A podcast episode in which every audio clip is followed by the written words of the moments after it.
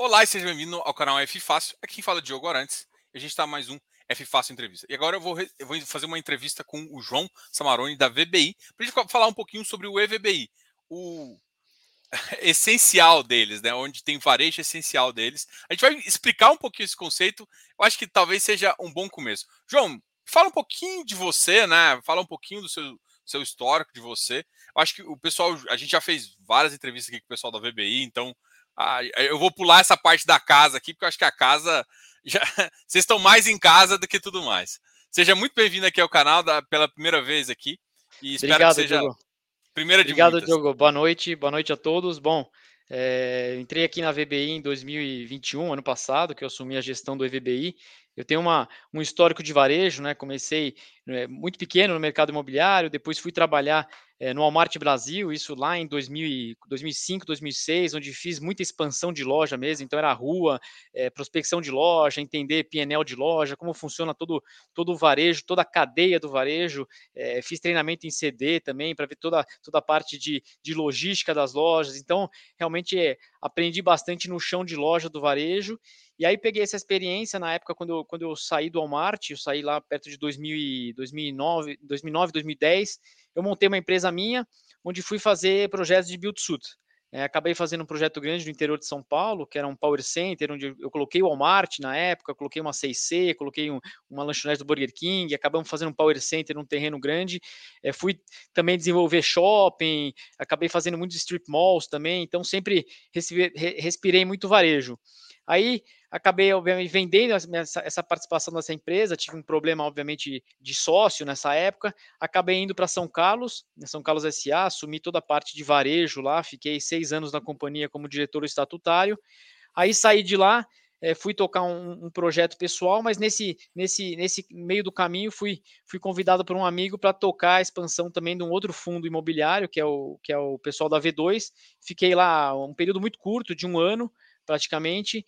E nesse meio, obviamente, tive o convite da VBI, que aí realmente voltar para o meu mundo de varejo, que é tocar a gestão do, do EVBI, que é nosso fundo de varejo essencial. Legal. Cara, já, já de curiosidade, me deu, bateu uma aqui.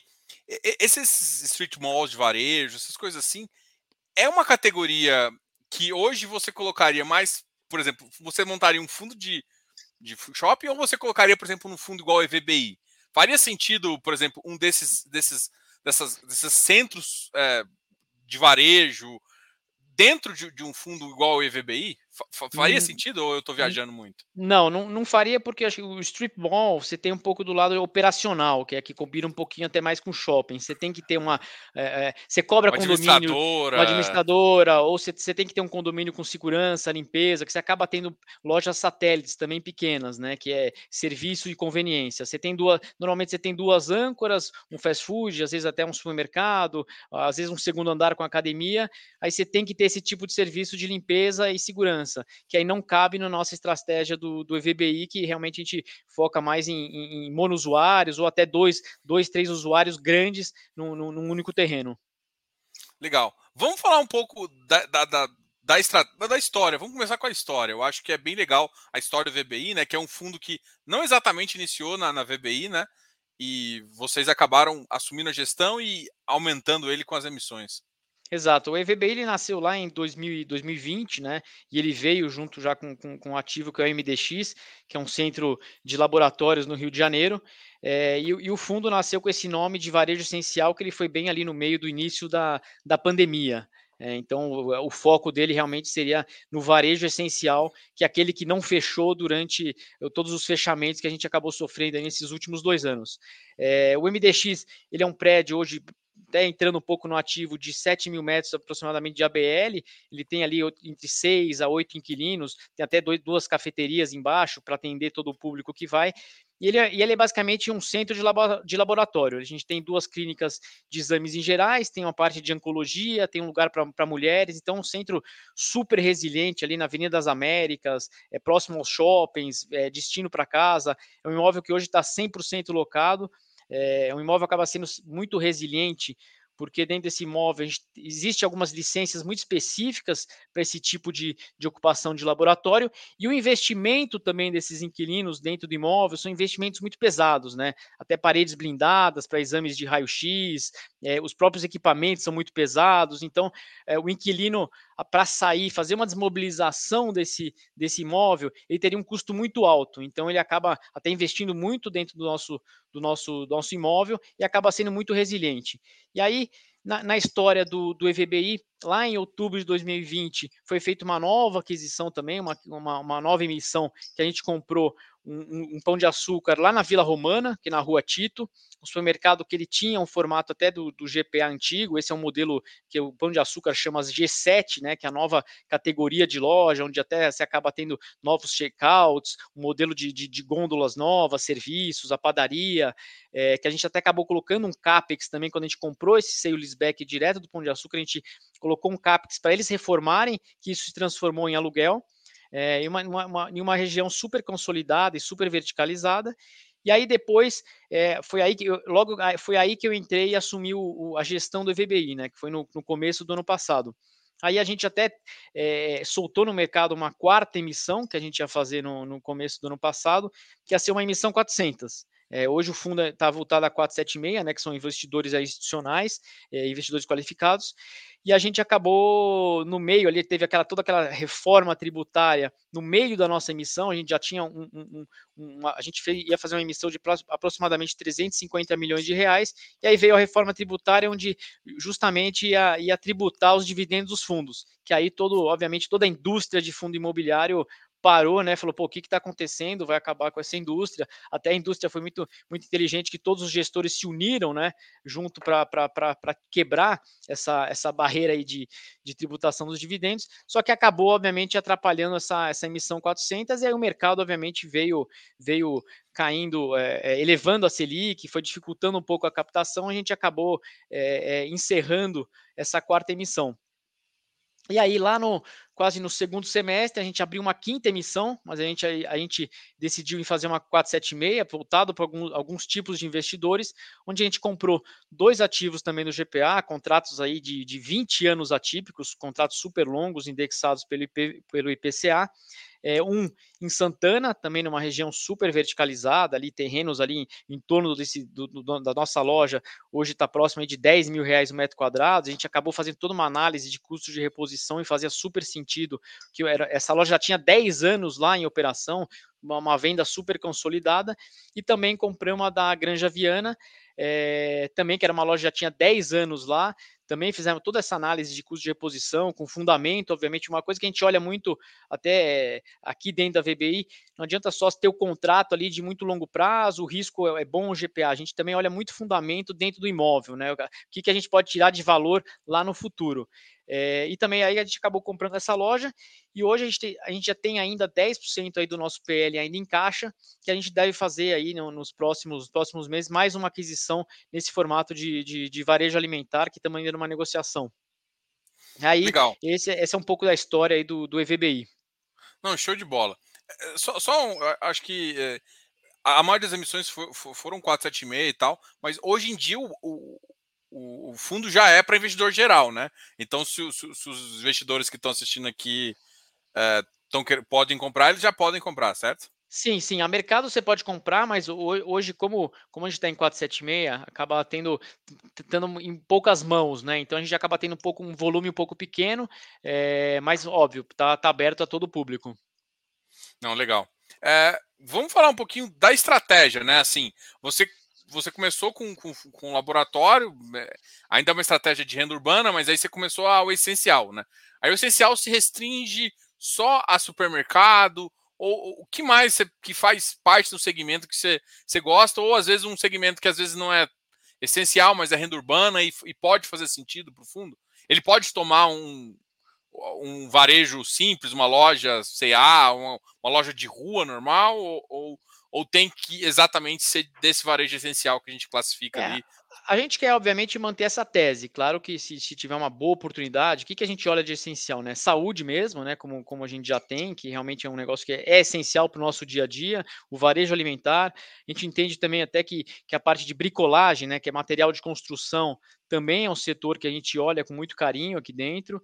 É, e tem o setor de pet shop também, que é um, um, um setor que está com um altíssimo crescimento, tanto em vendas como também em expansão, mas acaba sendo lojas um pouco mais pulverizadas, um ticket menor, é, então acaba sendo um pouco, um pouco mais difícil da gente de, de trazer isso para dentro de, dentro de casa. Mas claro, se, se, se, algum outro tipo de varejo fizer sentido é, em estratégia, tanto, tanto de, de, tipo de inquilino, de fluxo, de, de, de, de fundamento é, imobiliário para a gente, acho que a gente vai olhar também com carinho, com certeza. Legal. É, eu, eu, sempre conversei com o pessoal, ele falou assim: não, a nossa tese é sempre uma tese muito imobiliária. Você citou isso aqui várias vezes, assim. E, a, e a, até que o foco, basicamente, do fundo está 100% em São Paulo. Mas aí a gente pensa assim: não, beleza, com 100, 130 milhões dá, com 300 milhões é possível, 500 milhões. Só que para o fundo ficar tipo de um bi, alguma coisa assim, e hoje em dia a gente enxerga a indústria necessitando de produtos maiores, né, mais robustos, é, como é que ficaria a estratégia extra São Paulo, né? como é que você pensa em estratégia? Interior de São Paulo, onde você conhece muito a cidade, capitais. É, como é que seria uma estratégia pra, pensando em Brasil? Às vezes para pensar numa pulverização, porque eu acho que o varejo, varejo e talvez o, logístico é uma das coisas que não precisa exatamente estar em São Paulo, né? Uhum, Porque você uhum. pode ter profundidade de, de, de, de comércio é, na, nessas regiões locais e, e, que pode fazer sentido. Eu falei muita besteira aqui, eu, ou faz não, sentido o que eu falei? Não, faz total sentido. A gente não está só restrito a São Paulo, acho que é óbvio, é, é, uma, é a grande capital aqui, nossa, onde a gente está também, onde está nosso, nosso escritório, é, e São Paulo é uma, uma, maior cidade do Brasil, é, mas hoje o próprio MDX, hoje ele está no Rio de Janeiro, né, ele está na Avenida das Américas ali, é mas sim, eu acho que o varejo alimentar, pensando no, no varejo alimentar, acho que tem cidades do interior a gente está olhando cidades do interior, cidades que têm aí 500, 600 mil habitantes, tem cidades riquíssimas de 100 mil habitantes, é, que faz todo sentido. E às vezes até uma loja numa cidade de 100 mil habitantes, é, ela acaba sendo a loja da cidade. Ela às vezes acaba tendo uma, mais venda e menos concorrência do que até uma loja dentro de São Paulo.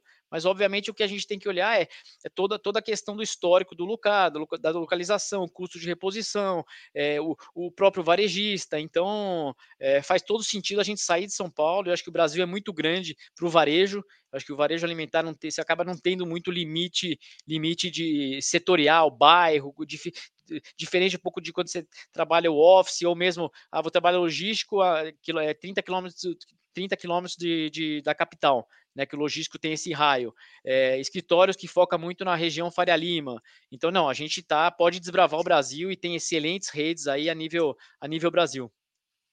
Legal, eu acho que isso, isso mostra também, eu acho que talvez, assim, eu posso estar falando besteira aqui de novo, mas é um dos segmentos que eu acho que se você firmar em alguns parceiros interessantes, é um dos segmentos onde se pode crescer muito mais. Porque você não tem exatamente uma. Por exemplo, a, a tese, eh, uma, teses mais complexas, tipo, ah, eu quero Faria Lima, cara. Tem, tem escassez de produto. Exatamente. Não é uma coisa assim. Eu quero. São tickets, senão... são tickets, são tickets maiores, mas são menos, menos unidades, né? Isso. Então, a gente pensa que esse produto ele pode chegar a, a, a visões grandes, né? E, e, pulverizados, né? Não sei se, se faz sentido Não. Faz, faz total. Se você pegar hoje até o ranking da Abras, né, de 2021, que é a última divulgada, existem no, aproximadamente 92, 92 mil lojas de supermercados a nível Brasil, que são listadas na Abras. 92 mil lojas. Então, Nossa assim, senhora. você vê o horizonte, o tamanho do, do, desse, desse mercado. Legal. Eu vou compartilhar de novo a tela aqui Uh, é porque eu, eu, sei que é um assunto que, uh, se vocês dão guidance e tudo mais, vou mostrar o relatório, o relatório do mês passado. E. Peraí, deixa eu compartilhar aqui. Boa. Uh, e até pro, é, o, o, mês, esse mês você já soltou um rendimento no valor de 0,75, né?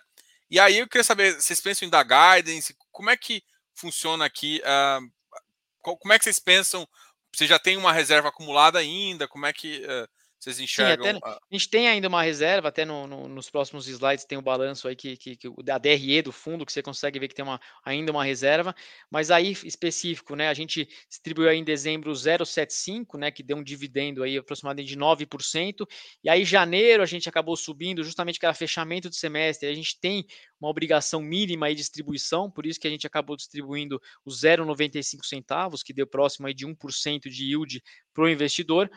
É, no último mês de fevereiro, como a gente já divulgou, que a, a, cota foi de 0,75, mas o nosso guidance, assim, o que eu posso falar é que é manter um, na, na média aí de 9%, 9 de yield ao ano para o investidor. Então você está falando aí de hoje o nosso contrato, 60% do nosso fundo hoje está indexado a IPCA, então você vai ter aí mais ou menos é, IPCA mais 9, vai, vou dizer assim, para o investidor. Legal. E, e, uma, uma visão também é a, a seguinte: é, eu, eu, queria falar, assim, a gente já, a gente já conversou aqui, e, e eu, eu, sempre trago, eu sempre faço talvez essa, essa, essa ponderação, assim, para o pessoal entender a, a vantagem ou as desvantagens de varejo, assim, né? O, varejo ele tem eh, vantagens do tipo de contrato, é interessante, normalmente são contratos grandes. Você citou aqui, a maioria dos contratos eles saem com BTS, você faz contratos longos, porque o cara evita um capex de entrada, ele tem vantagens, coloca o investidor para fazer isso. E, e eu, eu, sempre questiono, uh, a questão é desse término de contrato, né? Às vezes existe um ponto comercial que o cara vai renovar, mas e eu sempre penso assim, cara, ótimo, mas e se não renovar? Como é que faz? Aí eu tenho alguma questão, tipo assim, às vezes eu tenho que fazer um investimento para entrar um outro cliente, né? É uma coisa natural de mercado. Como é que você enxerga essa, essa questão de investimento de capex? Ou às vezes eu tenho um terreno que, que vale muito e eu tenho uma boa proposta num, num, num residencial para fazer uma verticalização.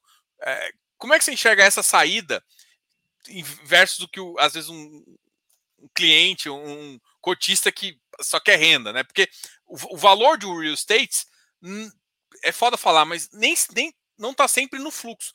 Às vezes está no ativo em si, né? Sem dúvida. Ou no que você pode gente... fazer ele gerar um fluxo futuro. E às vezes até você precisa investir um pouco, né? Como é que você enxerga essa, essa questão de. É, porque eu, eu acho que esse talvez não seja um setor que a gente pode ficar tranquilo, mas pode ter que você faz, você faz uma amplitude maior, você pode ter uns capex, às vezes, em final de contrato, para atrair um novo cliente, às vezes atrair um novo segmento de um ponto comercial que é interessante, né? Sem dúvida. Bom, acho que é, o, o, falando dos nossos ativos, né, em específico, depois a gente pode falar uma forma um pouco mais, mais ampla. É, os nossos contratos aí, em média, desses, desses supermercados, tem aí de, de 15 a 20 anos contratos atípicos, né? O que, que é? Que o inquilino ele, ele, é ele, tem, ele tem um contrato que ele, ele tem que ficar ali os 15 ou 20 anos, se ele quebrar, ele vai pagar todo aquele remanescente que ele está, de como multa, né? É, mas pensando numa saída do inquilino, aquilo que eu falei desde o começo. Não adianta a gente só comprar os contratos pensando em fluxo, né? Ah, vou comprar, é, é um, é um crédito AAA, GPA, é uma empresa de capital aberta, estou comprando um contrato atípico de 20 anos, estou comprando o fluxo dele. Além disso, que é muito importante para a nossa análise de crédito, é, um bom inquilino, um bom operador, a gente tem que olhar o imobiliário, caso que, o, caso que a gente olhe a região, olha o fundamento, olha custo de reposição do negócio antes de comprar. Tá bom, o inquilino sai, me paga a multa. Ele já, já praticamente vai pagou todo aquele fluxo, vai me amortizar todo, todo, o remanescente que ele saiu como, como multa, então vai amortizar praticamente o meu investimento. E agora, o que, que acontece? Eu vou trazer, vou, eh, chega um novo inquilino, quer entrar, vai, vai precisar de CAPEX. Esses, esses ativos que a gente comprou, o, o Pão de Açúcar já estava lá há 10 anos, ou seja, já virou um ponto comercial super consolidado. As regiões são super adensadas no entorno. É, se o GPA sai, é, ele é um ponto comercial, onde até antigamente se cobrava as luvas né, comerciais quando um cara sai, os postos de gasolinas também, quando fecham, ou vai trocar de bandeira, eles vendem os fundos de fundo comercial, eles até hoje vendem. É, pela litragem que ele vende, ele consegue vender aquele fundo de comércio. Então, ou seja, aquele ponto comercial que está extremamente consolidado, há mais de 10 anos já operando um cara, tem muito valor para um outro tipo de operador, mesmo de supermercado. Então, assim, o que, o, por trás disso, e claro, se vier um inquilino, ah, precisa CAPEX, obviamente vai ser negociar, cada negócio vai ser um negócio. A gente pode, obviamente, transformar aquele CAPEX num novo aluguel. A gente acredita que os pontos comerciais tendem a valorizar, obviamente. Por isso que eu não posso comprar. É, a gente olha muito, eu vou comprar numa cidade de, às vezes, de, de 20 mil habitantes, é, tem outra rede lá, vou comprar no supermercado porque o cara é AAA. Mas tá bom, se aquele cara vai mal, paga, paga aquela multa para mim, eu vou carregar aquilo para quê? Vou fazer o quê com aquilo, né? Então, por isso que entra, eu acho que o fundamento imobiliário, né? Acho que é, a gente não adianta a gente só olhar yield, olhar que, puto, o contrato tem um, tem um inquilino AAA, que é um risco baixíssimo. A gente, se a gente não olhar o valor imobiliário, o que, que a gente, o que, que a gente pode extrair de upside futuro desse imóvel, é, realmente a gente está fazendo uma análise, uma análise às cegas, né? Então acho que a gente tem que estar tá realmente sempre preocupado e na localização, acho que isso é, é, primordial. Eu vim do varejo, né? Como eu te falei, assim, meu histórico, acho que até o histórico da, da, da, do nosso time aqui é muito imobiliário, né? Como você sabe também, cada um, cada um pilotando a sua, sua vertical aqui dentro. Então, a gente, coisa que a gente olha muito é, é localização. Acho que depois a gente vai ver a análise de crédito, olhar o fluxo, a garantia de contrato. Obviamente, é isso que a gente preocupa. Legal. E eu queria até talvez falar um pouquinho mais desse assunto, mas no sentido assim, é, assim a gente está falando de localização, né? E quais são as opções? Por exemplo, eu queria que você desse uma ideia, por exemplo. Vamos pensar que a gente tem um, um capex, né, em um ativo. É, qual que é, você já lidou, deve ter lidado com alguns de, de saída e entrada de inquilino, alguma modificação. Você até, inclusive, falou que, acho que foi, não sei se foi o Tito, que o vocês Tito. colocaram isso já no contrato todo. Quanto que é mais ou menos esse capex? Até porque eu falo isso, porque eu, eu gosto que o pessoal tenha uma ideia que às vezes você, você é, tem uma emissão às vezes de 10, 15% para às vezes menos, né? Porque talvez um, um valor pequeno para você é, atrair o inquilino, para você às vezes criar um ou gerar valor, né? Colocar uhum. mais. Você tem uma loja ali, você já tem um ponto comercial bom, aí você coloca mais lojinhas seculares ali numa área de alimentação para gerar mais receita também, né? Tem isso. Como é que, como é, que é plane... feito esse planejamento, né? Você, você consegue, por exemplo, eu, eu contratei um, um ativo agora. Pô, olha, mas esse ativo, olha, a gente pode, se esse fluxo for bom, tem essa expansão que a gente pode fazer é, vem um pouco do inquilino ou também pode vir de vocês? Como é que é essa questão, né? E, e mais ou menos quantos por cento você pensa que é um, é esse, esse, tipo de capex, de, de modificação de, de, de segmento ou de inquilino? Assim, tem é, uma... Não, tem uma, não, tem uma, não tem uma fórmula certa para esse CAPEX, acho que é caso a caso. No caso de Tito, é, a gente comprou essa loja diretamente do Grupo Pão de Açúcar, né? E, e na negociação era um imóvel, uma loja que já estava muitos anos operando, e aí ele falou: tá bom, eu vou vender essa loja para você, mas eu quero reformular essa loja já para o modelo novo. Aí eles estimaram todo o custo de reforma interna dele, também de fachada, tudo. Isso deu um CAPEX aproximadamente aí na época, acho que de, de 6 milhões de reais, que isso virou isso foi transformado em aluguel no, no, no, nosso, no nosso cap de entrada do imóvel. Então a gente pegou esses 6 milhões de reais, acrescentou no preço da aquisição e, e, e demos de dinheiro, obviamente, para o varejista fazer aquela reforma e ele entrou no preço do aluguel. É, mas como você falou, é, é, o, o, varejo muitas vezes acontece, você quer atrair, vamos lá, eu tenho um imóvel vago, eu preciso atrair uma, um, qualquer tipo de rede, às vezes rede de academia, uma rede de supermercado, muitas vezes você consegue dar uma allowance para o cara, né? Você dá uma, uma, uma, como se fosse uma, um, um prêmio para o cara, mas você pode fazer uma allowance remunerada. É, eu já fiz isso no passado. Eu, eu, tinha, uma, eu tinha um shell de uma, de uma academia, eu precisava atrair alguém que era um segundo andar até. Eu falei, pô, eu, eu fui buscar os players de academia. Aí ele chegou para mim e falou assim: então, eu preciso que você faça todo esse recheio dessa loja. Aí estimamos um valor, na época, sei lá, deu um milhão de reais. A gente acabou fechando numa remuneração de 0,8 ao mês e eu transformei isso no aluguel. Então, eu investi um milhão de reais para ele, a gente a gente fez toda a obra do recheio, fez vestiário, fez toda a parte de acabamento, só não colocou os, os equipamentos na, na época para ele e transformou isso para aluguel. Então, no varejo, acaba tendo muito isso, né? Você amortiza isso dentro do aluguel e faz um e até se transforma isso até num, num, num, num mini BTS, dependendo de uma negociação. Às vezes, numa loja de rua, você consegue amarrar isso numa rescisão do lojista. Ou, obviamente, no nosso caso de Tito, já era um contrato atípico que nasceu um contrato de 15 anos. É, esse segmento que você falou, por exemplo, o segmento de academias, é, é um segmento legal que, que eu acho que eu não. Se eu, não eu tô puxando a memória aqui se tem algum fundo que tem, eu não lembro. E hoje não, em dia a gente já tem. É. A gente já tem, empresa SA listada nesse segmento. Você acha que é um segmento que, que pode fazer parte do fundo ou na nossa tese, eu acho que hoje não entraria no, no EVBI, mas assim existem grandes, grandes players de academia hoje que estão rodando super bem. É, um, problema de academia quando você coloca academia e mais um outro tipo de inquilino de varejo é que a academia ela consome muita vaga, né? E ela não é aquela vaga rápida. O cara vai na academia, às vezes fica uma hora, duas horas e prejudica até se for um, tiver um varejo alimentar lá que o cara vai fazer uma compra de 30 minutos e não tem vaga porque o cara está treinando. Então você tem que ter, você teria que ter muita, muita vaga para poder suportar uma academia dentro de qualquer outro tipo de empreendimento. Por exemplo, nos shoppings, né, a gente tem muito essa, essa, eh, essa parte de estacionamento como uma receita importante. Né? Nessa, em algumas dessas lojas você tem isso também? Você tem. É, isso é variável? Como é que funciona Eu... essa parte também? A gente tem dentro do MDX, a gente tem um estacionamento lá que a gente, a gente recebe um variável, então a gente até acompanha muito o fluxo do MDX, até pelo estacionamento também. Então a gente viu que na pandemia, obviamente, acabou dando uma caída no nosso fluxo, porque acabou, eh, não fechou o MDX, mas teve uma queda de fluxo, porque muitas pessoas acabaram deixando de fazer é, alguns tipos de exame com medo de pegar, pegar o Covid. É, mas agora, quando acabou, é, começou a abrir as, a, a, as coisas, né? O pessoal começou a se sentir mais confortável sair de casa, tanto que a gente viu o fluxo de estacionamento nosso voltar já lá na, na pré-pandemia. Então lá a gente tem um fluxo muito grande de estacionamento, a gente tem uma, uma receita até importante hoje do, do, do, MDX no estacionamento, a gente vê que cada mês isso vem crescendo.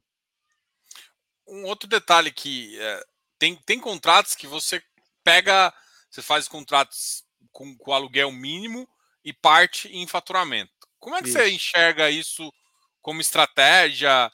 Faz sentido fazer mix? Faz sentido em ter mais esse tipo de contrato?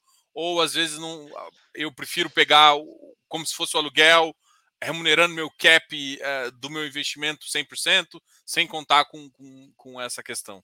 Hoje a gente não tem aqui dentro, mas para mim acho que faz muito sentido. Eu gosto disso, acho que a gente acaba acompanhando um pouco mais de perto a operação do, do, do lojista. E obviamente, se a gente acredita na localização, por que não acreditar no percentual, né?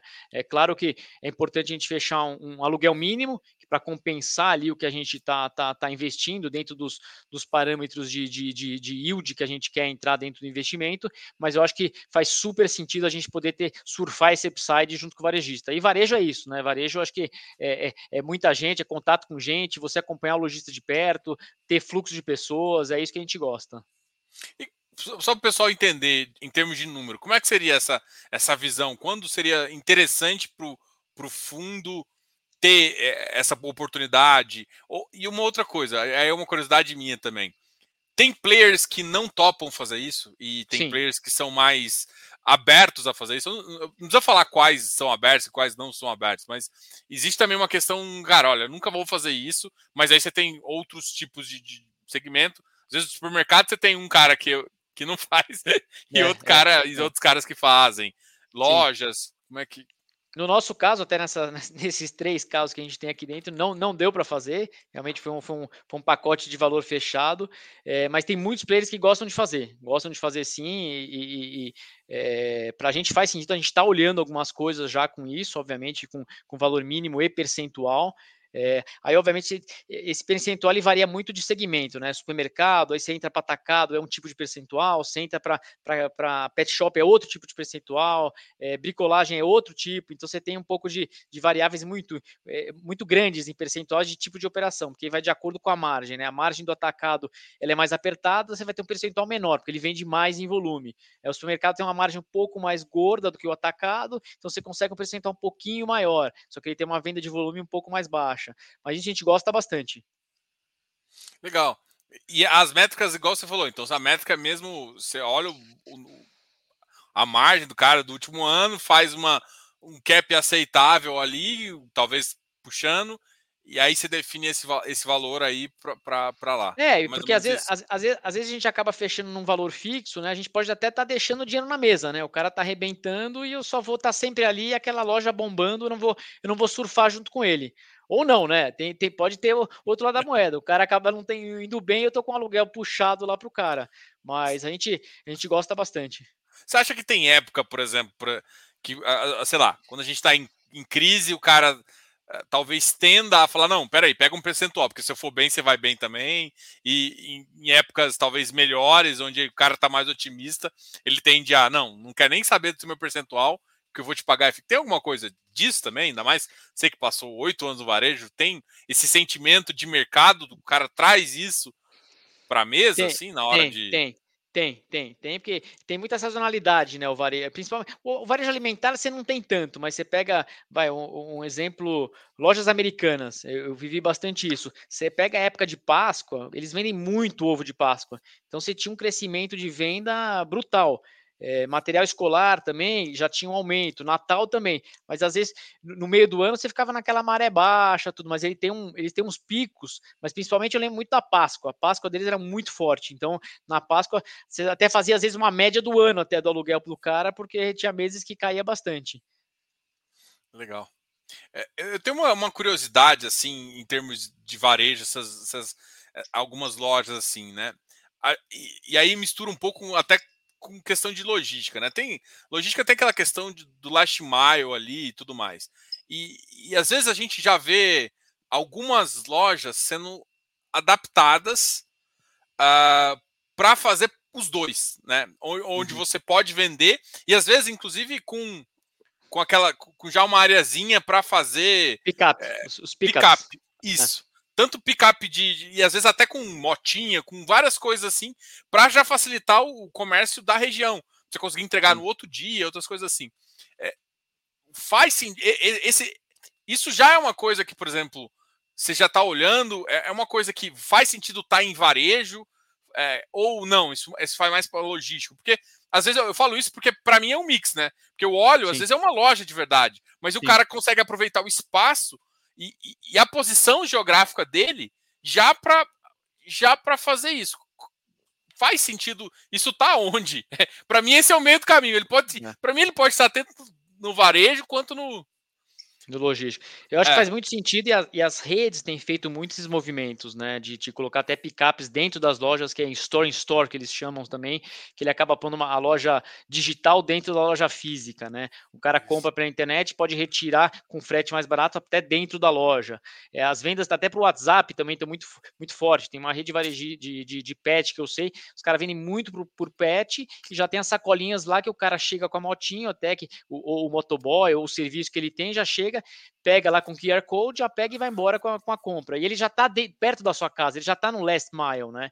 Então isso, isso se converge muito e o varejo está tá dando muito esse passo, tanto o varejo alimentar também com, com, esse, com essa questão de compra. Você vê até o Pão de Açúcar, né? Ele tá, hoje ele entrou já dentro do Mercado Livre, né? Você consegue ter acesso à compra do Pão de Açúcar. Ele entrou agora dentro do, do, do, do aplicativo da Magalu também, saiu recentemente o anúncio. Então você vê que essa, as redes de varejo estão se movimentando muito com essa questão, tanto do, do digital e também no, do, da parte juntar o físico com o digital, né? Principalmente a, a, experiência do cliente também. Ele quer também trazer o cliente, tirar um pouco o cliente dentro de casa e trazer ele para a loja, né? E essa forma, obviamente, cada vez que vai, vai barateando mais o frete, a, ele, a pessoa está saindo menos de casa, mas também a, a pessoa quer muito sair de casa para ter experiência, né? É muito diferente você comprar algo na internet, obviamente vai chegar na sua casa. Tem coisas que é muito fácil comprar na internet que você não quer nem ir na loja ver, mas eu acho que muita parte alimentar, principalmente o hortifruti, né? Que é o, a parte de é hortifruti, é folhas, verduras, é, isso é difícil, né? Então isso ainda você quer ir lá, quer ver, quer escolher. Isso eu acho que é, lá fora está tendo um movimento muito forte disso, o Whole Foods, né? Junto com a Amazon, que a Amazon comprou o Whole Foods há alguns anos, eles estão muito fortes em alguns centros já fazendo isso e, tra e, e trazendo cada vez mais qualidade.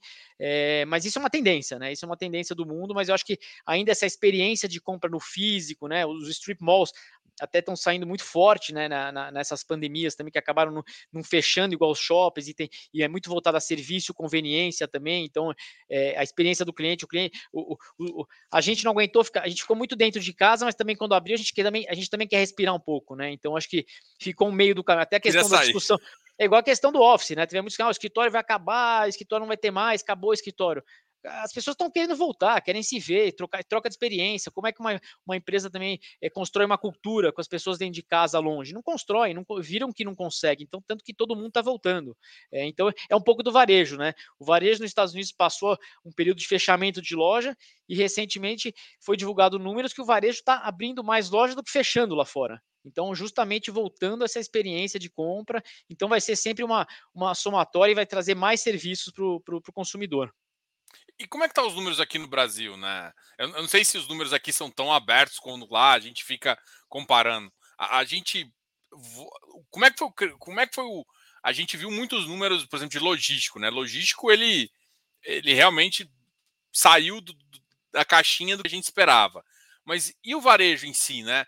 Ele sofreu, não é essencial, né? E aí. É, é o essencial. Essa... O essencial cresceu muito. Cresceu. Você pega até os atacarejos, né? Você vê a transformação e, e crescimento do açaí, que, que, que, saiu aí com muita matéria na, na, na, na, mídia, atacadão, as redes de atacarejo em geral também, até as, as mais regionais também crescendo muito, redes do interior, redes do Paraná estão crescendo muito, assim, fazendo 30, 40, 50 lojas por ano. Redes, hoje tem redes de supermercados no interior que estão faturando 6 bilhões, 7 bilhões. Então, assim, os caras estão do essencial, né? Agora, o que sofreu foi um pouco mais os shoppings, né? As lojas dentro de shoppings que acabaram acabaram sofrendo um pouco mais e muitas lojas de franquias que tinha aquele pequeno franqueado com pouco capital de giro, né? Que acabaram sofrendo.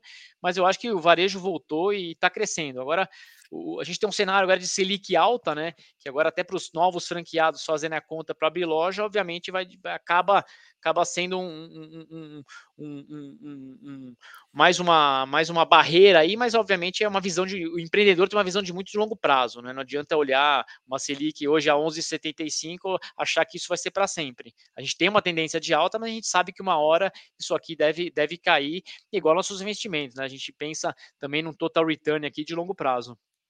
Legal. Tem mais ou menos esses números de, de quantos por cento cresceu? É, é, essa parte essencial, assim, é, para falar, porra, olha só, tanto que esse setor, esse segmento é legal. Eu não, eu não sei de cabeça agora te falar. É, é, a Abras até divulga né, do setor de, de, de alimentar, mas eu, eu, lembro agora que foi, foi duplo dígito, tá? O ano, em 2021, 2020, 2021 foi duplo dígito, mas eu, eu acredito que foi em torno de, de uns 15% a abertura de lote, 15 a 20% o número de crescimento dentro da Abras. Posso estar errado Legal. nesse número. Não, não, sem problema. É só, é só para mais para ter ideia mesmo de, de, de crescimento e, e, até de sustentabilidade do setor, né? Eu acho que o que, que a, que a gente está a gente está conversando aqui de um ativo que, que tem bastante essencial, que é, faz muito sentido aí. E eu acho que a pandemia ela trouxe um alerta, sei lá, para alguns setores, né? Para alguns segmentos ou trouxe um alerta para diversificação, né? E aí você acha ativos que conseguem uh, passar da, que estão a prova dessa, por exemplo, consegue passar de, de, de, de, crise e tudo mais, por às vezes ter um contrato BTS, por ter um contrato atípico, né? Faz muito sentido aí.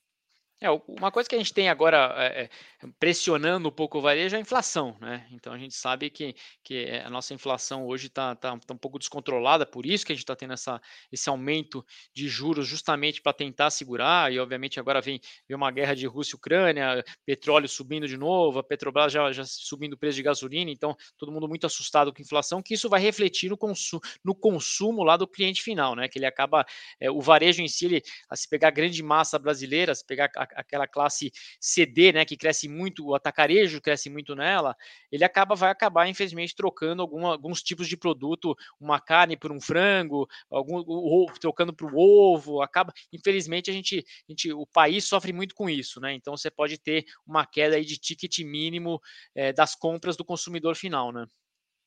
Legal. Eu vou compartilhar mais uma, uma mais uma tela até para mostrar o, o fundo, né? Como que ele está Hoje vocês estão uh, 38% em contrato atípico, 62% em típico. É, como é que esses típicos em relação a, a, a, a sei lá, é, saída de, de, inquilino? Ah, o cara tem que me dar um prazo de, sei lá, um ano? Como é que funciona mais ou menos isso? Hoje, é, é, basicamente, os típicos aí tá hoje no MDX, né? Como eu falei para você, os atípicos que hoje é 60% aí tá, tá lá no MDX, que é o nosso prédio de laboratório. São contratos hoje já super longos, é, a média dos contratos hoje é praticamente lá para 2028. É, até no, no, um ponto importante que no ano passado a gente alguns contratos lá estavam estavam em, em é, com índices que tiveram super distorcidos, né? A gente teve, teve contratos lá em GPM, teve em GPDI, IGP, que, que vieram super distorcidos, a gente acabou é, é, transformando eles em IPCA e pegando todo essa, esse saldo de multa, esse saldo de, de, de, de, indexação que tinha, jogamos como multa no contrato e alongando um pouco mais esses contratos. mas, como eu te falei, é, ele acaba tendo, estando dentro de um imóvel super resiliente, que eles, esses inquilinos investiram muito dinheiro dentro do, dentro do imóvel. Então, assim, a gente conversa, a gente está sempre nos visitando o imóvel, estamos muito em contato com os lojistas e, assim, é, a gente até está com falta de área dentro desse imóvel, hoje está 100% locado. É, são contratos extremamente fortes, não só pelos, pelo tipo de investimento e resiliência do ativo, mas também com multas aí de aviso prévios de mais de seis meses, multas aí de entre quatro, cinco aluguéis, alguns são três aluguéis mesmo de multa, mas outros a gente acabou pegando essa, essa diferença de indexação que a gente deu de desconto para ele e transformando em multa para ele na hora de saída. Legal. É, o tipo de alocação aqui, ainda. Esses outros aqui também deve ser subalocação lá, né? São, a gente tem, pra você ter ideia, a gente tem dentro do, do MDX, a gente tem uma casa do pão de queijo lá dentro, que é para atender os clientes, tem uma outra, outro de, tipo de cafeteria e tem o estacionamento lá do, do MDX. Legal. É, como é que hoje você enxerga uh, o mercado, assim, né? Por exemplo, hoje a gente está uh, ah, num mercado bem difícil em termos de você citou, né? Selic, PCA, inflação, e a gente vê o comportamento de, de, de preço dos ativos. É, como é que você enxerga hoje o investidor? Como é que você acha que a gente pode fazer explicar para o cara? Olha, porque qual é, qual é a visão? Né? Eu tenho até uma crítica, talvez positiva ou não, é que como a liquidez é muito bom de fundo imobiliário, mas aí de repente o cara fala assim, cara, eu vou, eu comprei um ativo num cap legal, né, de 9%, de repente ele, ele chegou num, uh, num ponto ali e eu, eu comparo nominalmente com um cap de Selic. Uhum. Em vez de olhar futuro, em vez de olhar nada, e como é muito fácil de, de sair, eu acabo tendo um comportamento de, de juros, algo que é real estate. Uhum. E isso é, é uma crítica que é difícil de falar que não, não é para fazer investidor, sendo que eu tenho 70% investidor uh, como é que você enxerga essa, esse movimento e de, até de melhoria do mercado para que é, teses de investimento consigam ser mais avaliadas? Por exemplo, se a gente fosse. Quando a tese de 9% de vocês é muito boa. E aí agora você começa. Aí o cara vai nominalmente comparar. Pô, peraí, mas 9% aqui. Aí vai a Selic, aí a Selic começa a te impactar, e aí você não consegue captar, e agora deve ter muita oportunidade interessante. Como é que você enxerga essa, essa dinâmica meio ainda nociva entre investidor e, e, e é, exatamente. Eu acho que o, o, investidor, é pessoa física, ele acaba tendo uma visão muito ali restrita do dividendo mensal, né? Ele quer saber quanto que o, meu, o, o fundo está pagando por mês e é isso que ele olha. Ele não está olhando, às vezes, muitas vezes, por trás do que, que tem, qual que é o fundamento do fundo, o que, que tem ali atrás, onde estão os imóveis, quem são os inquilinos. Eu acho que assim. Eu, o investimento em fundo imobiliário, a pessoa tem que ver como, como um patrimônio, né? De, em vez de ele, ele comprar uma salinha comercial, um apartamento para alugar, um único, um único apartamento que vai ter um único inquilino, que vai ser um patrimônio dele para ter uma renda mensal, ele tem que olhar isso aqui como um patrimônio, como se fosse estar comprando um imóvel. Ele não pode achar que todo dia ele pode vender. Igual você, comp você comprou um apartamento, você não vai conseguir vender todo dia lá um pouquinho dele ou vender ele a qualquer momento. Você vai ter que anunciar, trazer o cara, visitar. É um processo muito mais longo. E, e, e normalmente o cara que compra imóvel, até numa incorporação, para ganhar dinheiro, ele fica lá dois, três, quatro anos para pegar toda aquela, aquela valorização. Então, acho que aqui o, o, investidor que entra no fundo ele tem que ter essa cabeça, uma cabeça de, de longo prazo. Eu estou comprando um patrimônio onde de real estate, que vai estar um pouco mais diversificado para mim, que eu não vou estar dentro de um, um, único imóvel. Às vezes o cara tem, não, tem um, não tem dinheiro para comprar um apartamento, mas ele consegue comprar é, mil reais aqui na, no, dentro do nosso fundo, mais mil reais em outro fundo, e está diversificado em, em, em vários ativos que ele não poderia, poderia ter acesso. É, então ele tem que ter essa visão como patrimônio. Eu sou dono daquele pão de açúcar, sou dono do, de um prédio laboratório no Rio de Janeiro e vou vender esse negócio aqui a hora que valorizar e o mercado voltar. A hora que uma Selic embicar aqui para 6% de novo, a gente não vai chegar, acho que nunca mais, nunca diga nunca, mas não vamos chegar aí nos Dois patamares de 2%, acho muito difícil, acho que, é, é, mas voltar num patamar aí de 7%, 6%, não acho nada nada nada difícil. Então, ele, ele entrando hoje e pensando numa saída, fazer um total return na hora que, o, que a Selic vier para baixo, ele vai ganhar dinheiro é, tendo fundamento, em fundos bons, tem muitos fundos muito bons no mercado, aqui dentro de casa também. Então, assim, ele tem que ter uma cabeça de, pat de patrimônio quando ele entra no fundo imobiliário. Pegar aquele dinheiro que ele não quer ter liquidez, investir aqui dentro e esquecer. E todo mês ele vai ter aquele dividendo mensal, como se fosse um aluguel dele, isento de imposto de renda, e vai pensar que é um patrimônio dele que ele possa vender isso aqui daqui um horizonte de 3, 5 ou 10 anos, né? Eu acho que eh, o cara que olhar, olhar todo dia, ficar todo dia olhando a cota, é igual você compra uma ação, né? Se você olhar todo dia aquela ação, você é melhor nem comprar. Ah, é, é, um, é uma, uma, uma, é uma comparativa, um comparativo assim interessante, né? Eu, eu fico olhando, cara, você comprou um apartamento, você vai ficar olhando todo dia o, então, o preço do, né, do valor comprou, dele? Quem comprou escritório, vai, na época, aí veio a pandemia. Escritório não presta nada, mas você tinha lá a valorização diária do seu escritório, quanto estava quanto, quanto tava valendo naquele dia que todo mundo fechou o escritório? Não tinha. Então o cara nem se preocupava, mas na bolsa ele olhou lá na, na telinha, né? Pô, o fundo, o pessoal saindo do escritório. Então é isso, é exatamente essa visão. É, eu também tenho uma visão parecida. Eu acho que tem um, um, outro assunto que eu queria abordar, que é a questão da alavancagem. Vocês, vocês têm dois Vou até compartilhar aqui também do, do relatório. Uh, vocês têm. Uh, você tem mais ou menos 50 milhões em dívida, né? Uma de um CRI atrelado ao, ao, ao Tito, Tito e outra. A gente, tem, a gente fez o primeiro CRI é, para compra de, de Tito, né? Um CRI aí de basicamente 20, 20 milhões de reais, que é IPCA mais 5 é, com uma carência de dois anos, então vai ter uma amortização agora em outubro desse ano, que a gente já tem até um, um, um, um caixa disponível para essa amortização, ou seja, não vai impactar o nosso fundo.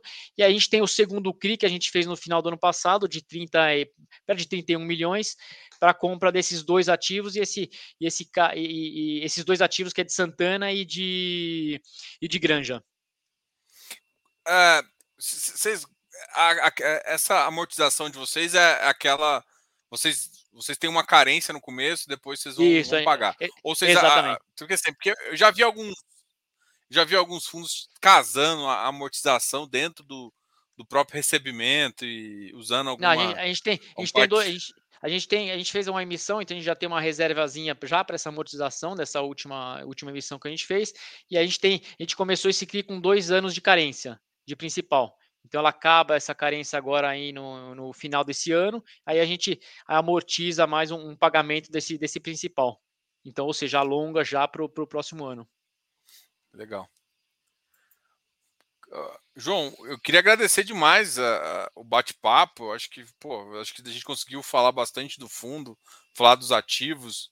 Uh, vou deixar você falar as últimas palavras também, se quiser abordar um assunto que eu acabei não perguntando. Quero agradecer não, aqui. Que Queria agradecer aí você, Diogo, obrigado aí todo mundo. É primeira vez que a gente fala aqui junto, né? Então acho que é sempre rico a gente poder dividir um pouco a visão dos dois.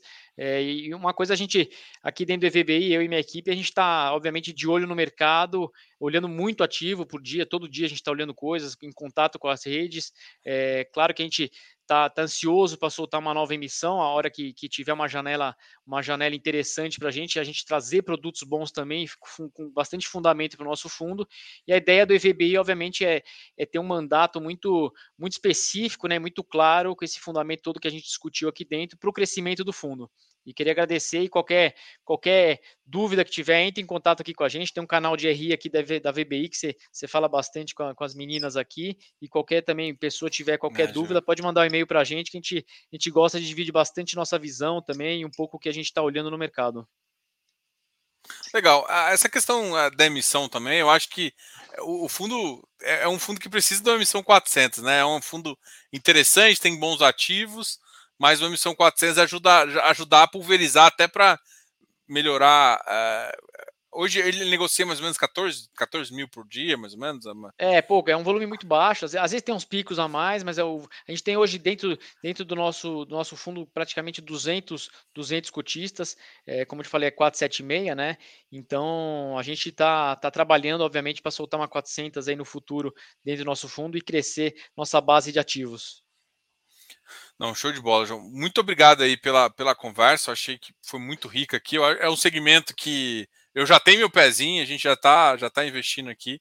E foi uma ótima conversa, uma ótima visão que você teve aqui. Deu para mim e para quem está assistindo aqui. Galera, muito obrigado aí. Valeu. Agradeço ao João, ao time da VBI, a Ju, a, a, a todo mundo lá. E a gente uh, volta a conversar mais. Amanhã a gente tem mais uma live e, e até mais, pessoal. Agradeço a todos aí que estão assistindo e até mais.